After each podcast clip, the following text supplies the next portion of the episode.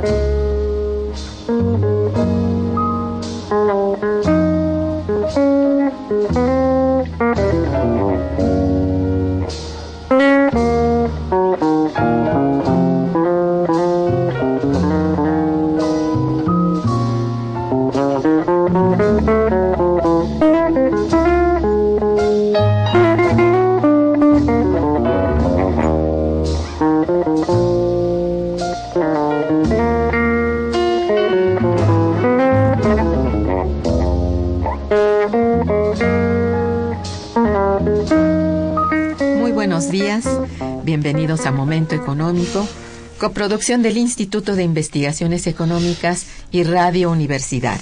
Les saluda Irma Manrique, investigadora del Instituto de Investigaciones Económicas, hoy jueves 3 de septiembre de 2015. El tema que abordaremos el día de hoy es transición migratoria selectiva después de la crisis. Para ello contamos con la muy valiosa presencia de nuestra compañera, la doctora Ana María Aragonés Castañer. Buenos días, Ana María, bienvenida. Hola, buenos días, mil gracias por la invitación. Nuestros teléfonos en el estudio 55 36 89 89 cuenta con dos líneas disponibles. Para comunicarse desde el interior de la República, tenemos el teléfono LADA sin costo 01800 505 2688. La dirección de correo electrónico para que nos manden sus mensajes es una sola palabra, momentoeconómico arroba unam.mx.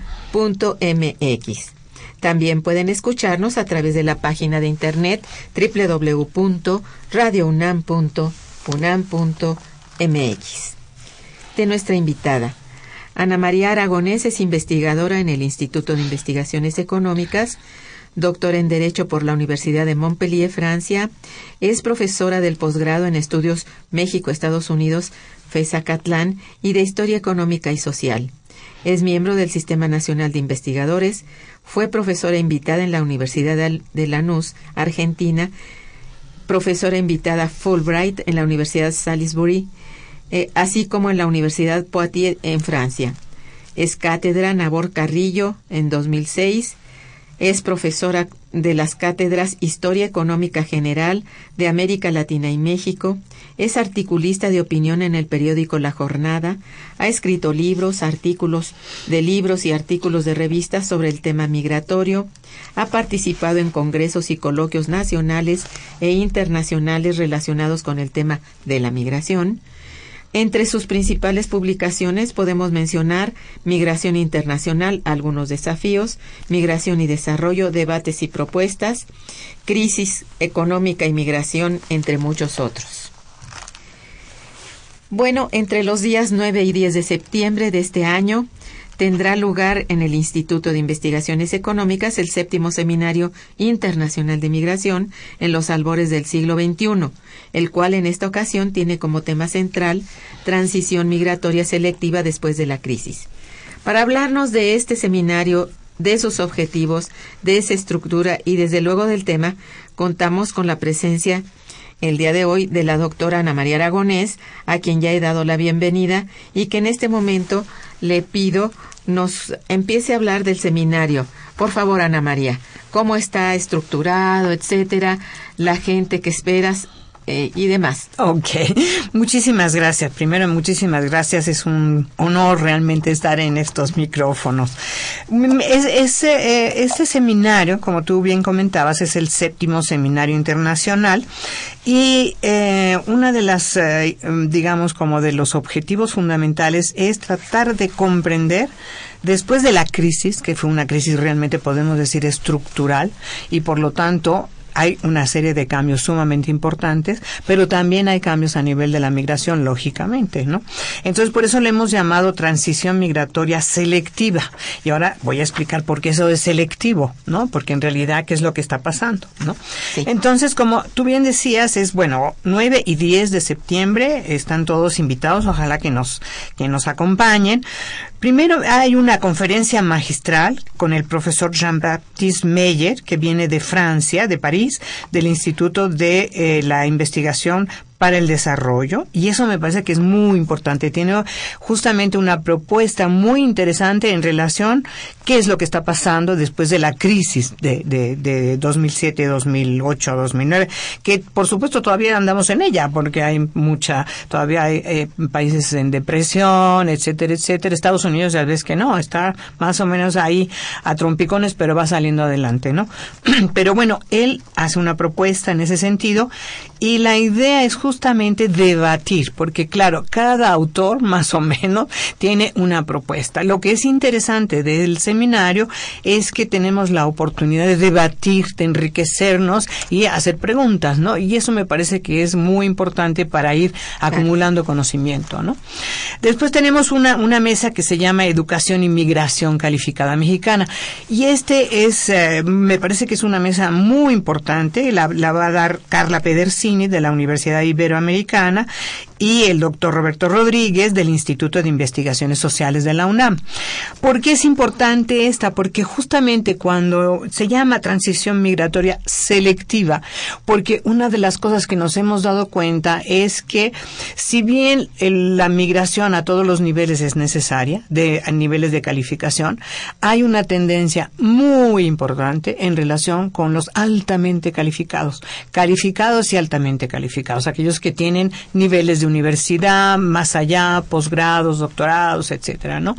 Entonces, una de las cosas que sí hemos visto y que es una cosa de tomarse en cuenta, cuando viene una crisis tan tremenda como la que acabamos de vivir y que todavía estamos en ella, normalmente los flujos migratorios se revierten, o sea, es lo primero en donde se nota la crisis, ¿no? Los migrantes o son expulsados, son deportados o dejan de ir. Y sin embargo, hemos visto con datos que la migración calificada se mantiene. Hay una pequeña baja en, en este 2007-2009 y se recupera rápidamente. Quiere decir que una de las cosas que va a ser sumamente importante en este momento son los migrantes altamente calificados para los países desarrollados. Entonces, en este sentido, lo que es interesante es qué papel juega México en eso, ¿no?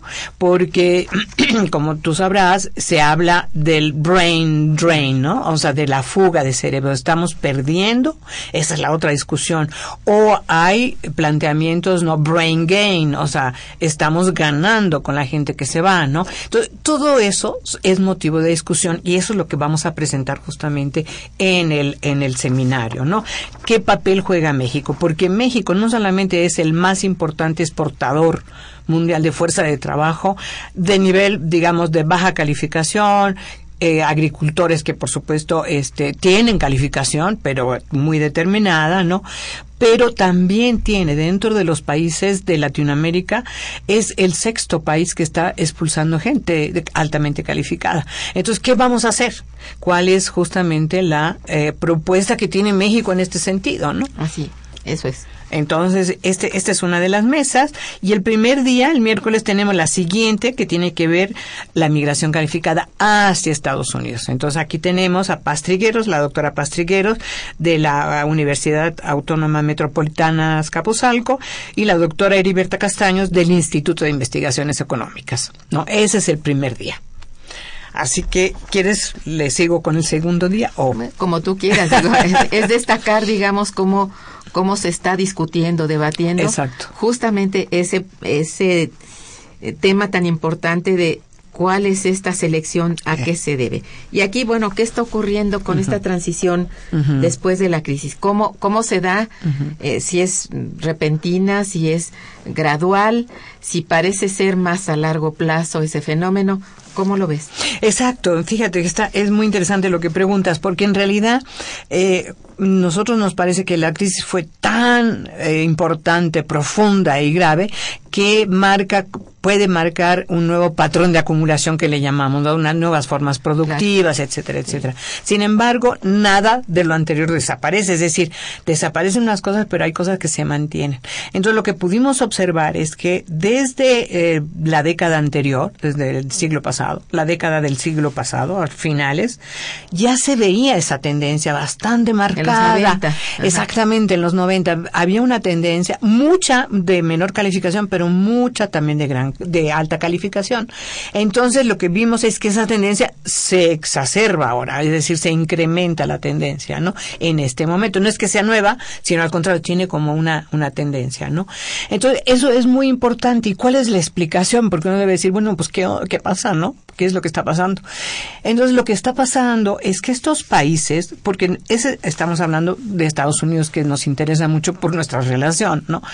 Pero nosotros hemos hecho eh, trabajos viendo, a ver, Estados Unidos qué problemas tiene, por ejemplo, los países desarrollados europeos qué problemas tiene, los nórdicos, los asiáticos, y, y hemos hecho trabajo en ese sentido.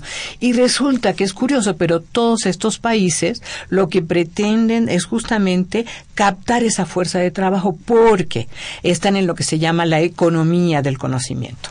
¿Qué es economía del conocimiento? Muy importante. Exactamente. Innovación, informática, eh, de- la tecnología, eso es lo más importante.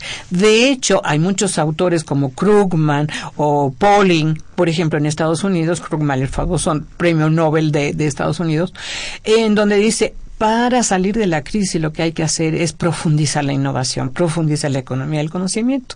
Entonces, claro, ¿qué les pasa a estos países? Ellos están metidos en la economía del conocimiento, pero prácticamente presentan dos problemas importantes. Uno de ellos es demográfico, son países que se están envejeciendo. Ese es un problema muy importante, no solamente Estados Unidos, sino en general todos estos países desarrollados. Ese es uno de los problemas. Por lo tanto, si hay menor eh, crecimiento demográfico, ¿qué es lo que pasa? Que hay menos trabajadores. Y no solamente hay menos trabajadores, eh, población económicamente activa, sino que además la, la depende, el coeficiente de dependencia, lo que cada trabajador tiene que hacer para otro trabajador, que qué te digo, ya hace 40 años era uno y uno, o era después uno y tres. Bueno, en este momento es altísimo. Está como 20, cada trabajador tiene que producir para 20 que están en la jubilación, por ejemplo, ¿no? Así es. Ese es un problema muy importante. Y el otro problema es eh, tener, que ellos necesitan tener en cantidad y calidad esa fuerza de trabajo, esas personas altamente calificadas ahorita. Y ellos tienen problemas e- educativos porque la eficiencia terminal es muy baja en muchos de estos países. curioso eso. Es curioso, ¿no? Sí. Es más, decíamos, ¿será verdad? Muchas veces me, sí, sí, lo hemos buscado por todos lados y efectivamente la eficiencia terminal de estos países es muy baja. No nos hemos puesto realmente a preguntar por qué. Lo, lo hemos visto que es así, ¿no? Pero quizá valdría la pena ver por qué. Lo que sí es interesante es ver, por ejemplo, en el caso de Estados Unidos, que lo hemos trabajado mucho, es los, eh, lo- los jóvenes eh, pretenden más otro tipo de profesiones, que es negocios, finanzas, este, la misma educación, por ejemplo, historia y eso. Pero aquí les llaman profesiones STEAM, ¿no? S-T-E-M en inglés, que quiere decir ciencia, tecnología, ingeniería y matemáticas.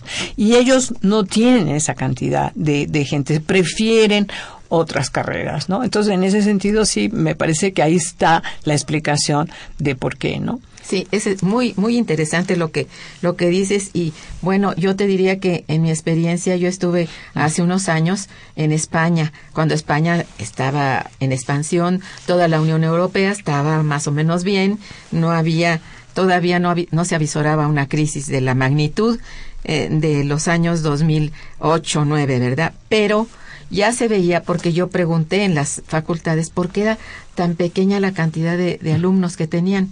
Dicen es que realmente no se interesan ya por hacer carreras universitarias, sino estar preparados para eh, la computación, para cosas realmente técnicas.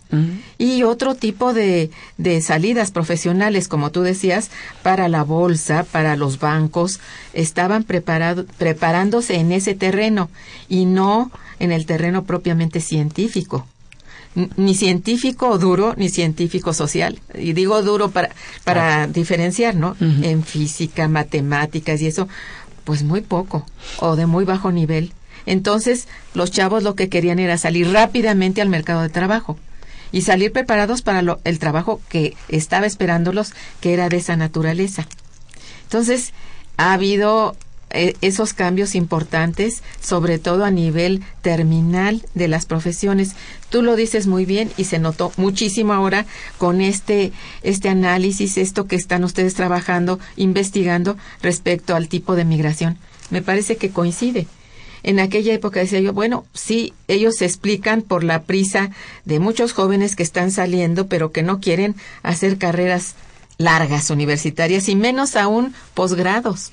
Entonces, eh, fue muy sorpresivo para mí esto porque yo iba, bueno, a, aprender de ellos, a ver, dije, a ver qué tanto han avanzado. Pues nada, esto no era realmente una meta, era más bien una meta sí de la universidad, pero no de los estudiantes.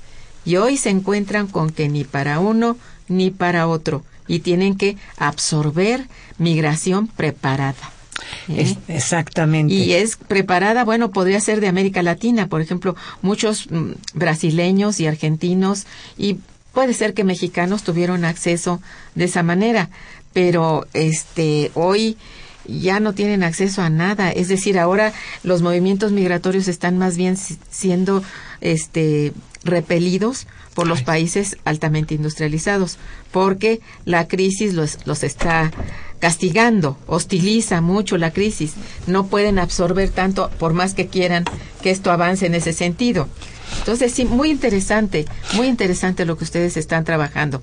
Ana María, perdón. No, no, no, muchas gracias. no, excelente. Que fue una observación hace ya de más de cinco años, como casi diez, estoy hablando, ¿no?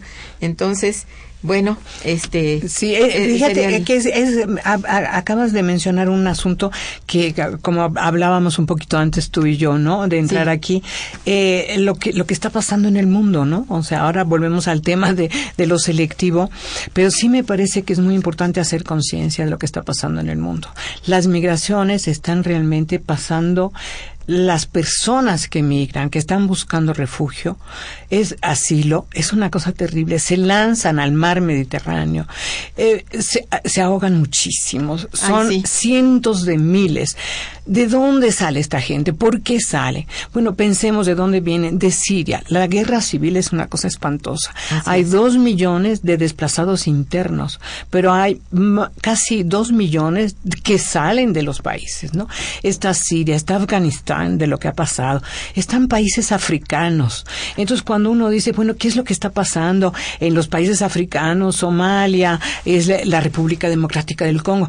Es que uno tiene que pensar, o sea, como como somos investigadores, queremos ir a las causas, ¿no? ¿Qué es lo que está pasando, no? Primero, el hecho de que se les trate de cerrar es una barbaridad. Ellos son personas como nosotros. Igualito nos puede pasar a nosotros. Y acabo de una foto, te comentaba que es una, esto es, es devastadora, de un nene de, como de tres añitos que está ahogado en las costas de Turquía que se conoce que estaba en una embarcación con sus papás, pues, seguramente los papás también murieron, imagínate la angustia, y el nene ha dado la vuelta al mundo, es de llorar.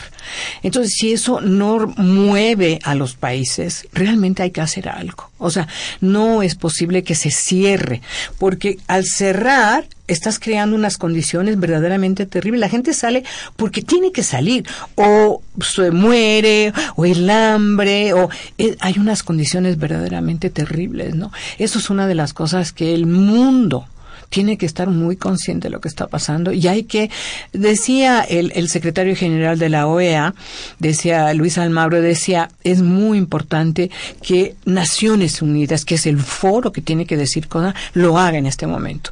Ya es mundial. O sea, en realidad no solamente lo que está pasando entre Europa, los asiáticos y los africanos, es por todos lados. O sea, por todos lados está pasando eso. Entonces, ¿qué es lo que ha pasado en este mundo? Yo sigo insistiendo que el capitalismo neoliberal ha dado lugar a este tipo de cosas. Hay una desigualdad espantosa, muchísimos pobres, cada vez más pobres, y muy pocos ricos, cada vez más ricos. La desigualdad es enorme. Eso es lo que no, no debe ser, eso no puede ser. Yo siento que es muy importante que este orden económico mundial tiene que cambiar y tiene que haber un acuerdo de todos los países del mundo que están como miembros de Naciones Unidas. Esto no puede seguir. Ese es el reflejo de lo que se está viviendo. Entonces, claro, te dicen, bueno, vamos a, a los tratantes de personas, los vamos a ellos son producto de cerrar la frontera. Ese es el problema. Esta gente tiene que salir. Denles chance y acomoden eh, por, por, por cuotas, porque ahora Alemania, Merkel, Angela Merkel está diciendo, pues esto es una cosa que tenemos todos que estar de acuerdo, vamos a hacer cuotas. ¿En qué, en qué porcentaje? Dependiendo de su densidad poblacional y de su situación económica, porque también es verdad, como ahí llegan los primeros a, a Grecia, por ejemplo, o a Italia, que es lo primerito que tocan, entonces hay un acuerdo que se llama el Acuerdo de Dublín, que está muy mal en este sentido, porque si tocan una, eh, un país, ahí donde, es donde hay que darle el asilo. Pero claro, ellos no quieren estar en Grecia. Los griegos están, ah, tienen muchísimos, pero la situación de Grecia es verdaderamente lamentable, lo que los están propios viviendo. griegos están migrando. No, exactamente, está es una situación terrible, ¿no? Entonces, claro, lo que hay que hacer es que haya esa solidaridad por parte de los países europeos, de los países en general desarrollados, que porque además es curioso, pero muchos países subdesarrollados tienen mucha cantidad de, de migrantes también. Ellos son muy solidarios, la verdad somos más solidarios que muchos de los de los desarrollados, ¿no?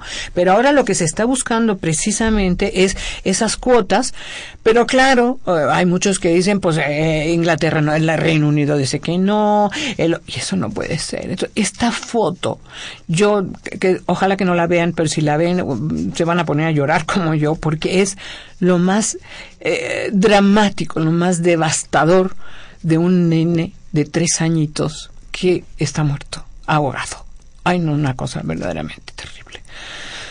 Pues sí, eh, eh, eh, tienes mucha razón. Eso es una imagen que lo dice todo.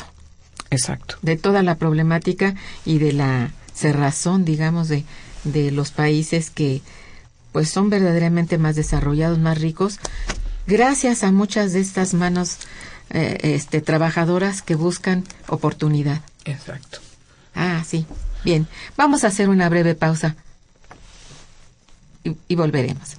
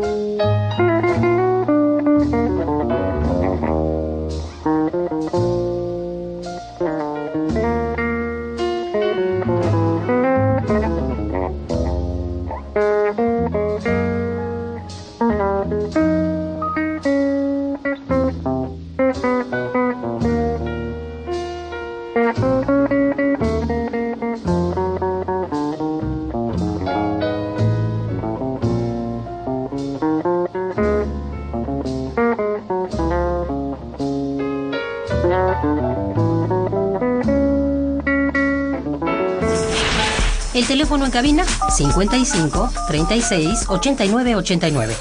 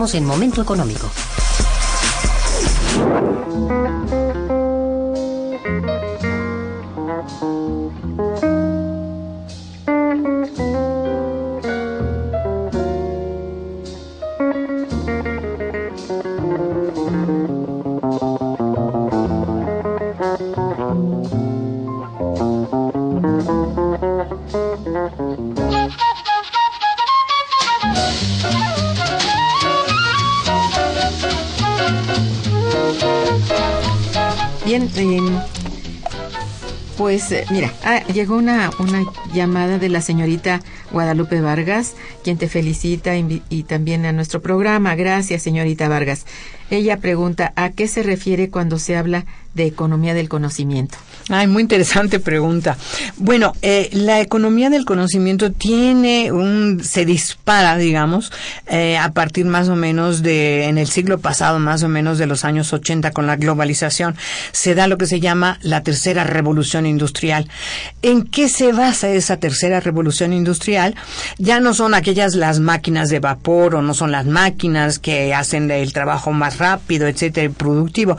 Ahora hay un énfasis, por ejemplo, en la robótica, en la informática, en el Internet, en las innovaciones tecnológicas. Entonces, claro, se ha dado un campo de investigación realmente maravilloso, pero claro, es gente altamente calificada, es decir, es gente dedicada a este tipo de, de, de ciencias, digamos. De ¿no? avance científico. Exactamente, ¿no? A eso se le llama economía del conocimiento, que tiene que ver con toda la cuestión de tecnología, que es un avance, pues yo, yo me quedo realmente asustada de las cosas que veo.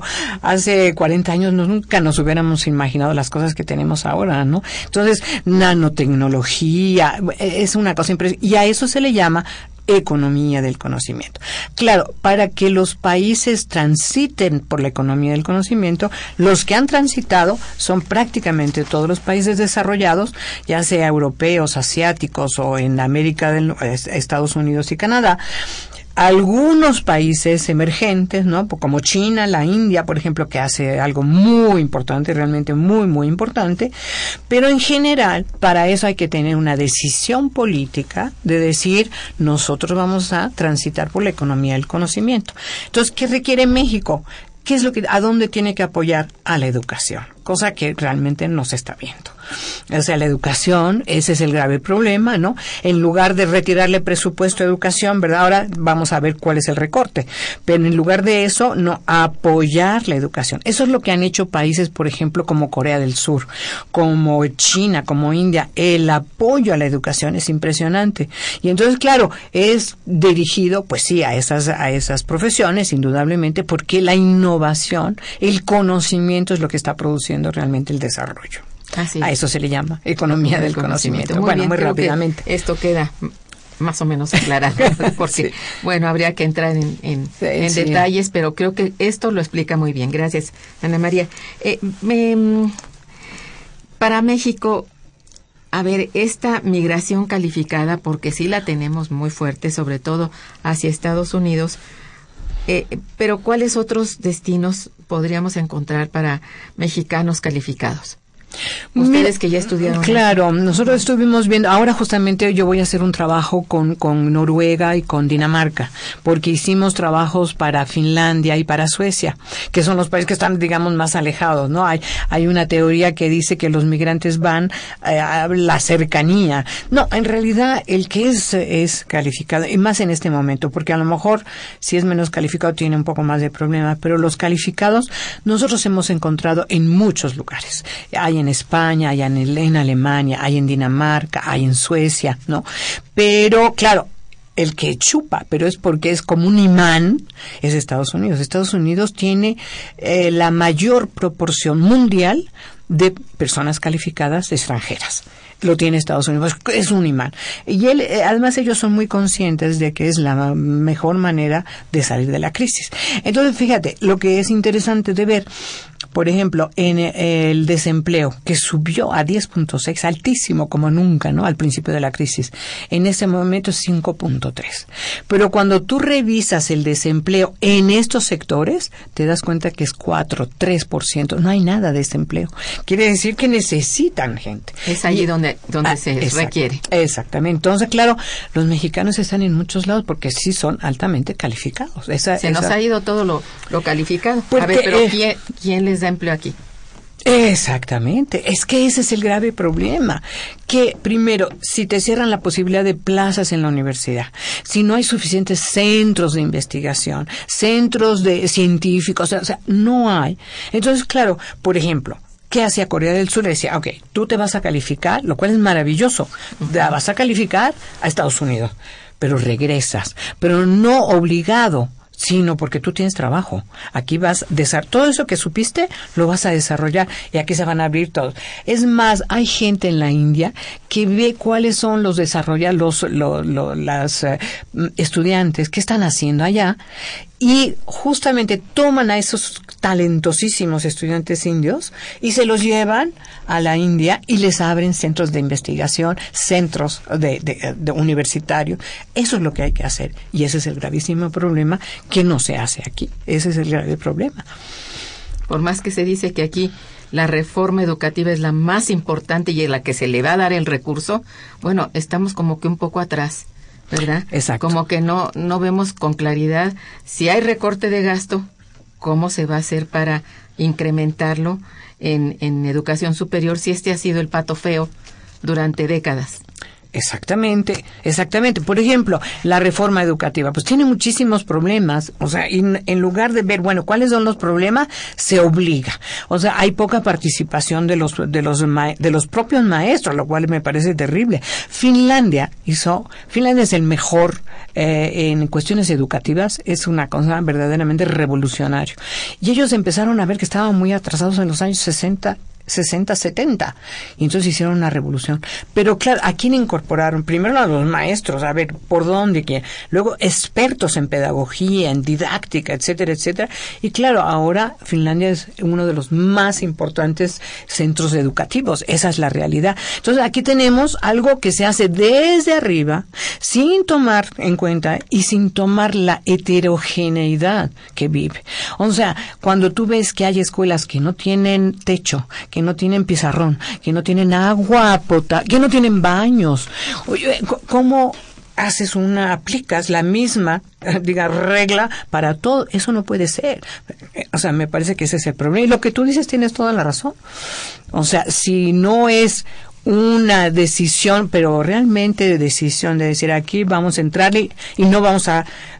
yo quiero ver el recorte. O sea, el recorte da terror. Todas las universidades están aterradas porque de por sí tenemos muy reducido el, el presupuesto. Si nos recortan, realmente pues vamos para atrás. Ese es el problema. Entonces, el abismo entre países desarrollados altamente en la economía del, tecnologizados, etcétera, etcétera, el abismo se hace cada vez mayor. Mayor, claro. Sí, esto sí no es atendido como es debido. Aquí sí hay la suficiente materia como para que estén dentro de las grandes universidades, de todas las, por supuesto las, las eh, universidades públicas, pero también las privadas en que absorban y, creen esa economía del conocimiento al que te referías justamente al contestarle a la radio escucha. Efectivamente, hay que engrosar la economía del conocimiento, no nada más enseñar a alfabetizar, esto es, pues por supuesto, ¿verdad? Pero si esto no está como prioridad, estamos muy detrás de la inserción famosa en la, de la globalidad. Estamos muy por detrás. Entonces, no vale la pena incluso hablar de reforma si estamos viendo que a partir de, de tres años no se ha visto absolutamente, es decir, de tres años a la fecha no se ve el resultado, la gente está escéptica, habría que decirlo. Yo, y yo me estoy refiriendo a lo que se dijo ayer en, en el informe presidencial, que lo más importante es la reforma educativa. Bueno, habría que desagregar qué es lo que significa la reforma educativa en este momento, ¿no? Ah. Si no es hacia la economía del conocimiento, vamos a la saga, ¿verdad? Exacto. Este es un problema y que nos va a llevar a mayor em, migración calificada. ¿Es así? Eh, sí, eh, yo estoy totalmente de acuerdo contigo. Eh, resulta que lo más importante para el gobierno era la reforma energética, ¿no? Pero vino Stiglitz y Stiglitz dijo, no, no, no, no se, no, no, no, no se vuelvan locos. Lo, lo más importante es educación. Eso es lo que tenemos que hacer. Entonces, claro, efect, entonces pues se retoma que es la educación, pero es un poco en el papel por todos los problemas que estamos viendo. Entonces, sí, efectivamente, lo que hay es, tiene que ser una educación integral. Indudablemente que la economía del conocimiento es fundamental porque es la que genera esta innovación y eh, etcétera. Genera desarrollo. Desarrollo, exactamente. Y claro, eso integral, porque claro, tienen problemas sociales, entonces por supuesto también tienes que enfatizar que eso me parece maravilloso por parte de la UNAM, porque tú tienes muy integral, es muy volcado a la sociedad, a, a la, a la- población, o sea, nosotros trabajamos realmente en beneficio de ellos, ¿no? Eso, esa es nuestra idea, cómo lo tenemos que hacer, ¿no?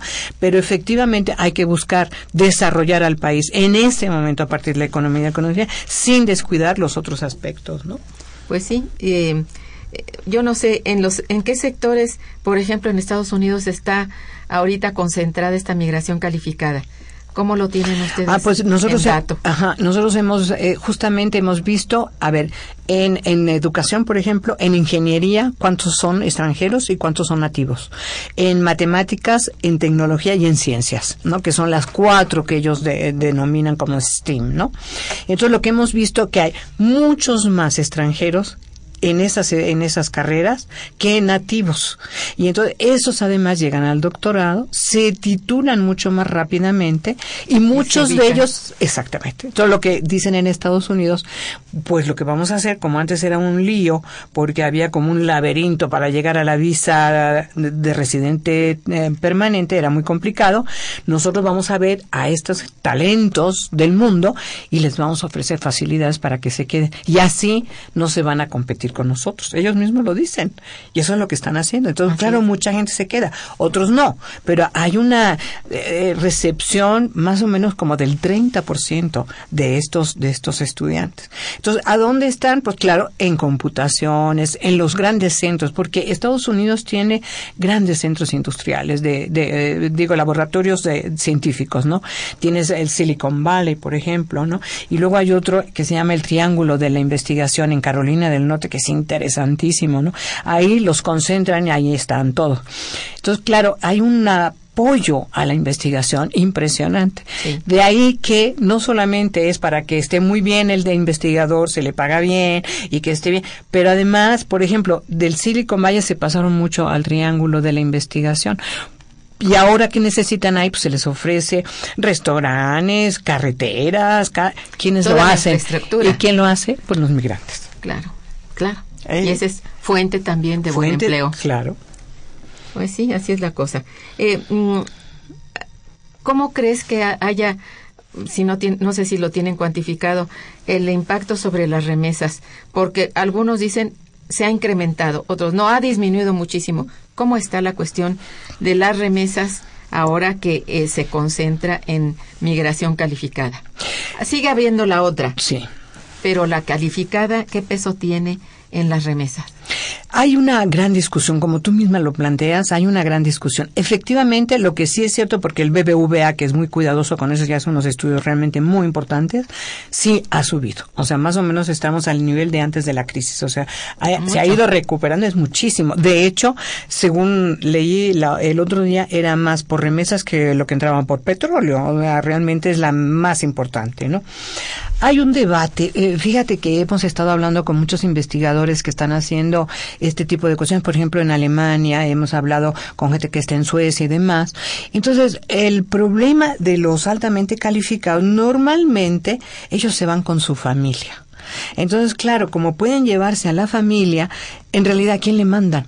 La Primero, no es- la remesa no es tanto por parte de ellos, sino lo que a mí me parece que es la remesa en este momento tan alta, porque el nivel de desempleo ha bajado enormemente. No, no está todavía al nivel anterior que era de 4.6 o 4.7 más o menos, pero de todas maneras ahora se está recuperando. Entonces, por ejemplo, la construcción que estaba muy bajísima, Sí. en este momento empieza a repuntar, ¿no? Entonces hay muchos sectores, por supuesto la agricultura está repuntando, hay muchos sectores que están repuntando donde están muchos de los migrantes y eso explicaría El incremento de la el remesa. incremento de la remesa. Bien, pues está bien. Pues vamos a un bonito puente musical y regresaremos. Quédense con nosotros. Está escuchando Momento Económico por Radio UNAM.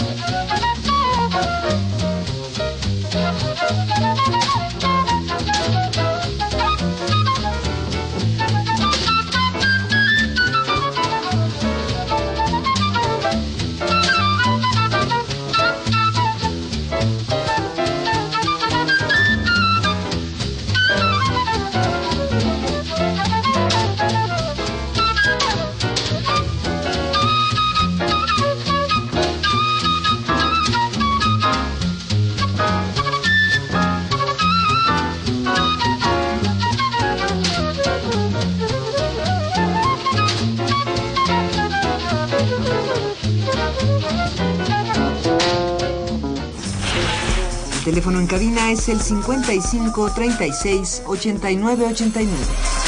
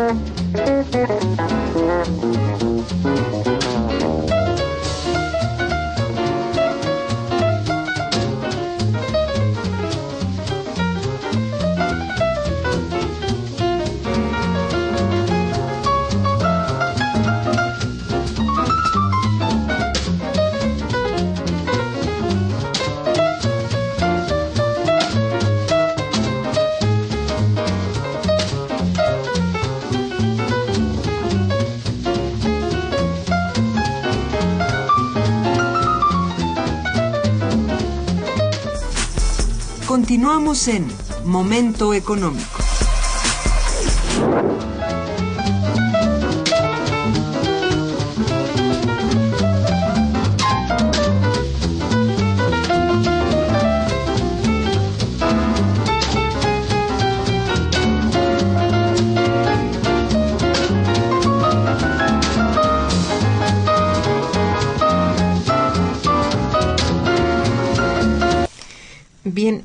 Sería interesante que nos hablaras un poco de algunos temas que se van a tratar seguramente en tu en tu seminario, pero mm, te pido por favor nos hables de las condiciones laborales a los que se enfrentan nuestros conacionales en el mercado laboral internacional.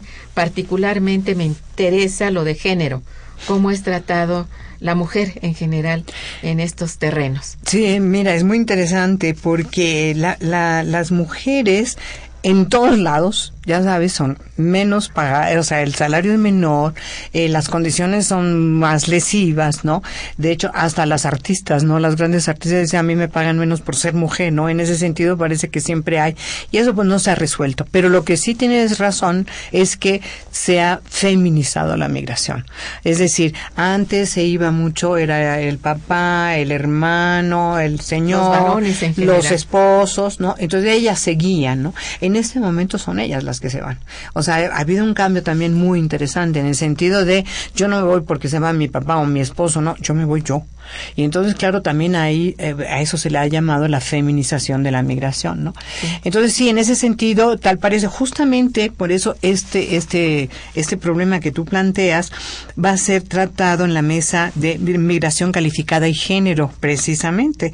Entonces, tenemos aquí a Camelia Tigao del Centro de Investigaciones sobre América del Norte en la UNAM, José Luis Ávila, que es de la Facultad de Filosofía y Letras, y Telésforo Ramírez del Centro de Regional de Investigación investigaciones multidisciplinarias de la UNAM ellos van justamente a trabajar este problema, ¿eh? esta, esta situación de la mujer que es bastante novedosa, en donde se inserta, entonces nos vamos a poder dar cuenta qué es lo que pasa con ellas, ¿no? Sobre todo ahora que no tienen el cobijo, claro, muchas se van con el esposo, ¿no? Pero de todas maneras, ahí está tendencia a decir, no, no, no, yo me voy, ¿no? Y yo voy a hacer cosas y por mis hijos y demás, ¿no? Eh, no quisiera eh, olvidarme antes de la conferencia magistral justamente del jueves con el doctor Raúl Delgado Weiss, que es un experto realmente de la Universidad Autónoma de Zacatecas, que también nos va a hablar del mismo tema. Sí, muy bien. Está muy interesante el, programa. Bueno, están invitados y les recordamos que es miércoles 9 y jueves 10 de septiembre cuando se realizará el evento. No dejen de asistir. Las entradas a nuestros seminarios, todos que son muy calificados, muy este visitados por gente muy muy calificada este, son gratuitos. Entonces, la entrada gratuita eh, debería ser un incentivo grande, ¿no? Y tienen, este, eh, tienen un diploma por asistencia también. Sí, exactamente. Eh, bueno, si esto es así, a ver, actualmente tenemos algunos eventos, sobre todo en los Estados Unidos, que están repercutiendo sobre el, digamos, el futuro Um, presidente de los Estados Unidos. Mm. Ha habido aquí eh, gente como Trump, ¿verdad? Ah, que, bueno, eh, habla de que la causa de los desastres económicos en Estados Unidos son los migrantes. ¿Cuál es tu opinión? Mira, yo saqué justamente un artículo en la jornada y ahora va a salir el otro, precisamente eh, hablando de Trump, que además me parece muy mal que el gobierno mexicano no diga nada y el eh, próximo embajador diga que se va a tener que, que retractar, no sé cómo le va a hacer, ¿verdad? De decir que se retracte, ¿no? No, mira, eh, me parece terrible en momentos de crisis lo que hace Trump me parece grosero, vulgar y por supuesto es un ignorante. Eh, totalmente. Pero es un gran representante de una eh, gran mayoría. Exactamente, exactamente. Entonces, uno se, también se tiene que preguntar, ¿verdad? Como investigadora te tienes que preguntar, bueno, ¿por qué? Normalmente cuando hay una crisis tan profunda, o menos profunda, no importa, eh, lo que se hace, los grupos de poder, lo que hacen es, ¿a dónde se dirigen? ¿Hacen crítica de dónde está el sistema fallando? No.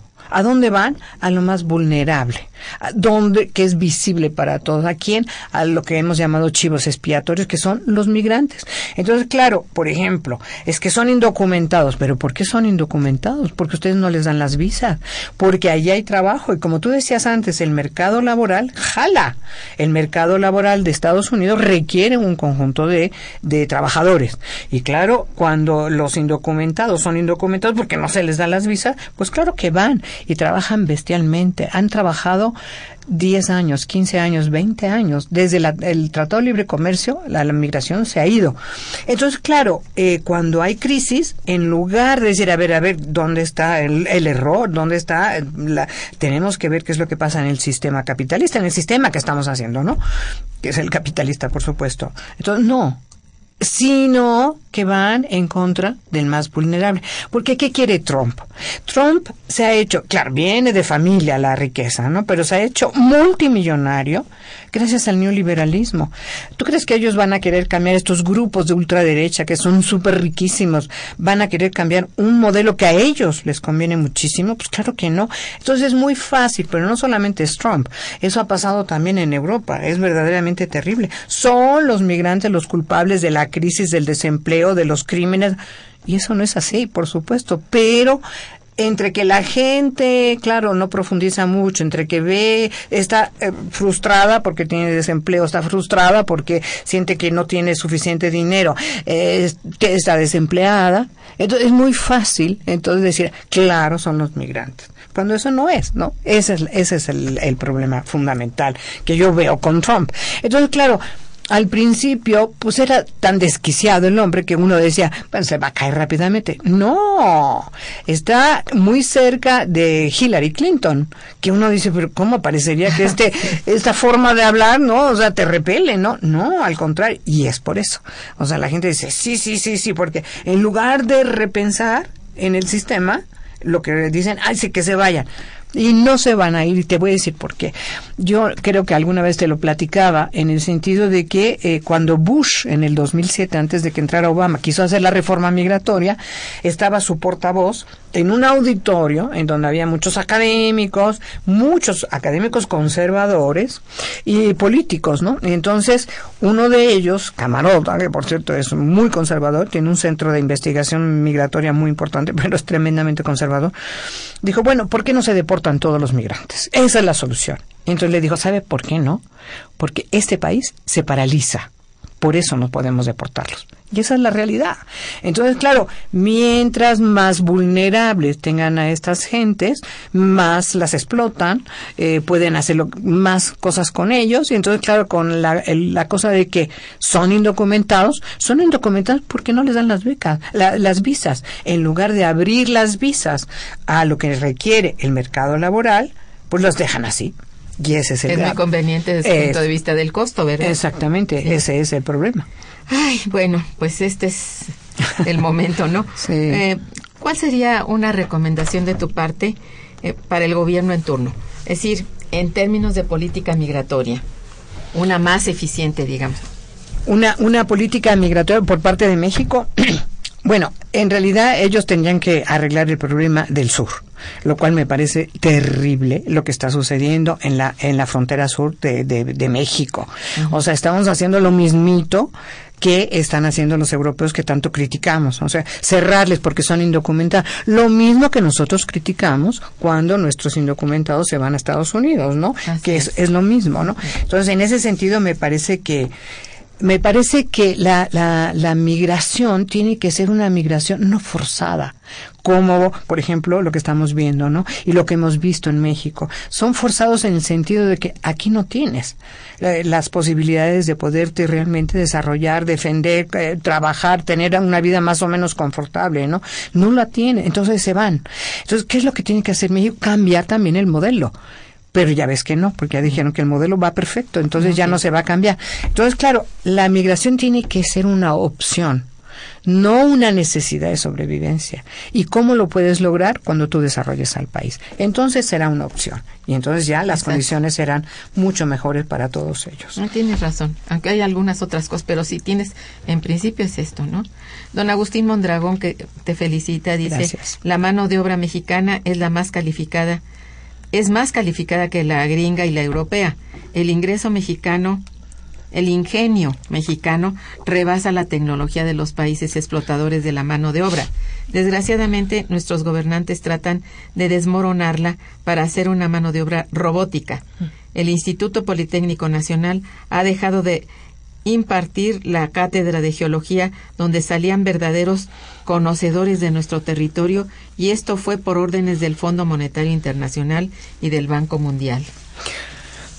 Pues yo, yo creo que tiene mucha razón. O sea, a mí me parece que hay cosas que hacen, por ejemplo, los pequeños artesanos, los pequeños empresarios, por ejemplo, tendrían que ser apoyados. Son tan ingeniosos, hacen cosas tan maravillosas y sin embargo van ahí pidiendo que por favor que se les apoye, porque no tienen ningún apoyo, pero concuerdo plenamente. No solamente están las grandes cosas de Internet y de robótica y demás, sino tampoco se apoya el, la, el desarrollo interno de estos, de estos pequeños empresarios, de estos pequeños artesanos que hacen cosas realmente maravillosas. O sea, porque como yo decía, ojo, es integral.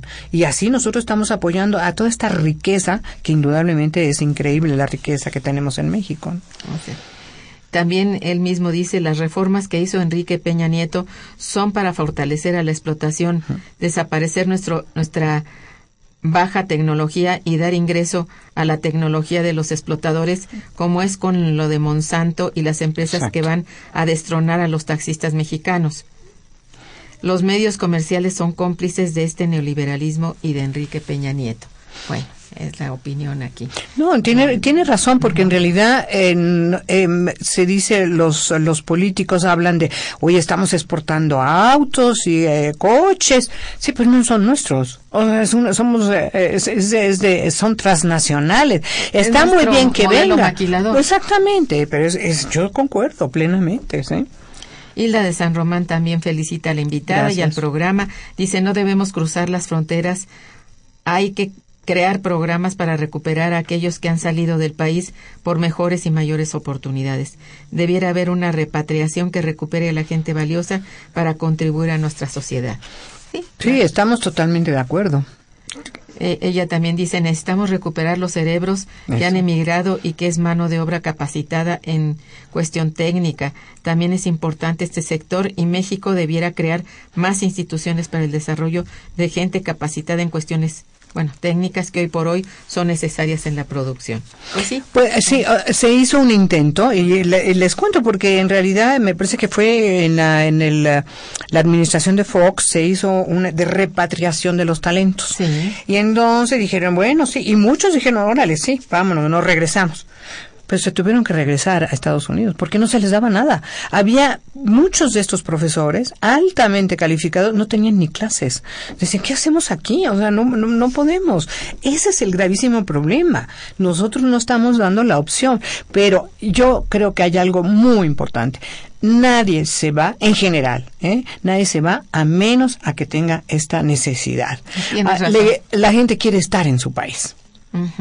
Aquí Leticia Menes Nava pregunta, ¿es cierto que las políticas migratorias de México están dictadas desde la perspectiva del bloque hemisférico norte? pues sí, lamentablemente eso estábamos ahora diciendo. ¿Qué es lo que ha pasado? Resulta que para evitar que los migrantes de Centroamérica que tienen problema ya no solamente son económicos, sino son de eh, violencia, de crímenes, o sea, este, Honduras es terrible. Este triángulo de Honduras, Salvador y Guatemala es una situación terrible y los detienen. ¿Pero por qué los detienen? Porque Estados Unidos no me los dejes llegar. Hasta que aquí sí eso, ¿no? Y efectivamente está, tiene toda la razón. Desde Estados Unidos está eh, la situación este, muy clara. Un manejo. Totalmente. Octavio Mendoza también te felicita, dice, Gracias. pregunta, ¿el concepto populismo qué significa? ¿Tiene relación con la economía? bueno, es que ayer es, es muy chistoso. Ayer el presidente Peña Nieto, ¿no? Faltan tres años para, para la siguiente elección, ¿no? Pero ya está hablando de que el populismo, ¿verdad? Es algo malo. Claro, eso va dirigido, o sea, ya sabemos a quién. Que si este, este modelo no sirve, ¿por qué dice que el populismo no? O sea, si este modelo es el que no sirve, ¿por qué está diciendo, este sí sirve? ¿Qué es esto, no? Además usándolo como peyorativamente. Peyorativamente, sí. O sea, pues también se dice Cárdenas fue populista. ¿Por qué? Porque buscaba el beneficio del pueblo. Esa, digamos, de manera muy general, ese es el populismo. Pero se, exactamente, ¿no? De, se hace muy peyorativo. ¿Por qué va dirigido? Porque, ¿contra quién va? Pues por, contra López Obrador. Está clarísimo, lo cual me parece una, eh, una barbaridad. Mínimamente. Sánchez también felicidades al programa y al invitado. La creación de la Secretaría de la Cultura que acaba de anunciar Enrique Peña en su tercer informe será una realidad, ya que es difícil de creer, pues la cultura siempre ha sido abandonada por el mm. gobierno. Pero además yo eh, se supone que hay austeridad, ¿no? O sea, lo primero que se dice es que nos vamos a tener que eh, cerrar el cinturón, aprovechar el cinturón, ¿no? Bueno, y yo digo, pues ¿quién lo está haciendo? Porque crear una, yo estoy a favor de la cultura, por supuesto, pero crear una nueva secretaría que requiere directores y nueva papelería. Requiere recursos. Requiere recursos, o sea, no entiendo por qué esas cosas, ¿no? Entonces, ¿dónde está la austeridad? Pues no, realmente. Hay muchas formas, no, hay muchas formas de apoyar la cultura. Se puede hacer, bueno, si aquí está doblándose el asunto, si hay una eh, duplicación de funciones, quítalos. Pero indudablemente que hacer una nueva secretaría, ¿dónde está la austeridad? sin estar, sin estar en, contra de la, de la al contrario, me parece que ha sido efectivamente dejada de lado. Aquí pregunta don Javier Guerra, que también envía sus felicitaciones. Gracias, señor Guerra. Si se promoviera un mercado interno fuerte, mm. ¿puede ayudar a que las fueran tanto para poder crear universidades y centros de investigación? Claro, exactamente. ¿Qué es lo que pasa? Que se dice, se han creado un millón, ¿no? De, de, pero ¿con qué salario? O sea, si tienen, son de menos de dos salarios mínimos, no se pueden comprar ni la canasta básica. Entonces, claro, un mercado interno fuerte son gentes bien pagadas, son salarios normales, que tengan además lo demás, que es salud, educación, eso es tenerlo. Claro que sí. Entonces, si nosotros tenemos que la mitad de nuestra población económicamente activa es informal, y es informal porque no tiene empleo, le gustaría tener sistemas de salud, le gustaría tener todo ese tipo de cosas, pero son informales. ¿Por qué son informales? Porque no tienen empleo. Ese es el problema. Entonces se les quiere a los informales cobrar impuestos. Pues denles, denles un salario formal, denles un trabajo formal y entonces no están en esas condiciones. Totalmente de acuerdo con el Radio Escucha. Es cierto. Alejandro Muciño dice, la verdadera reforma educativa es aquella que enseña a sus alumnos la ventaja comparativa de las regiones y aprovecharlas para combatir la pobreza de su población. Pues tiene usted toda la razón, señor Muciño. Efectivamente. Bien, pues eh, muchas gracias por estar en el programa. Eh, te felicitamos por la realización del seminario con este tema tan sensible.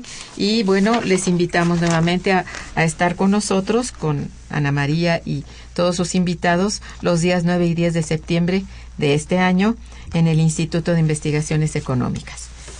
Muchas gracias. Muchas gracias y los Gracias a todos los radioescuchas. Gracias a los controles técnicos a cargo de Socorro Montes Morales y de la producción a cargo y realización a cargo de Santiago Hernández y Araceli Martínez.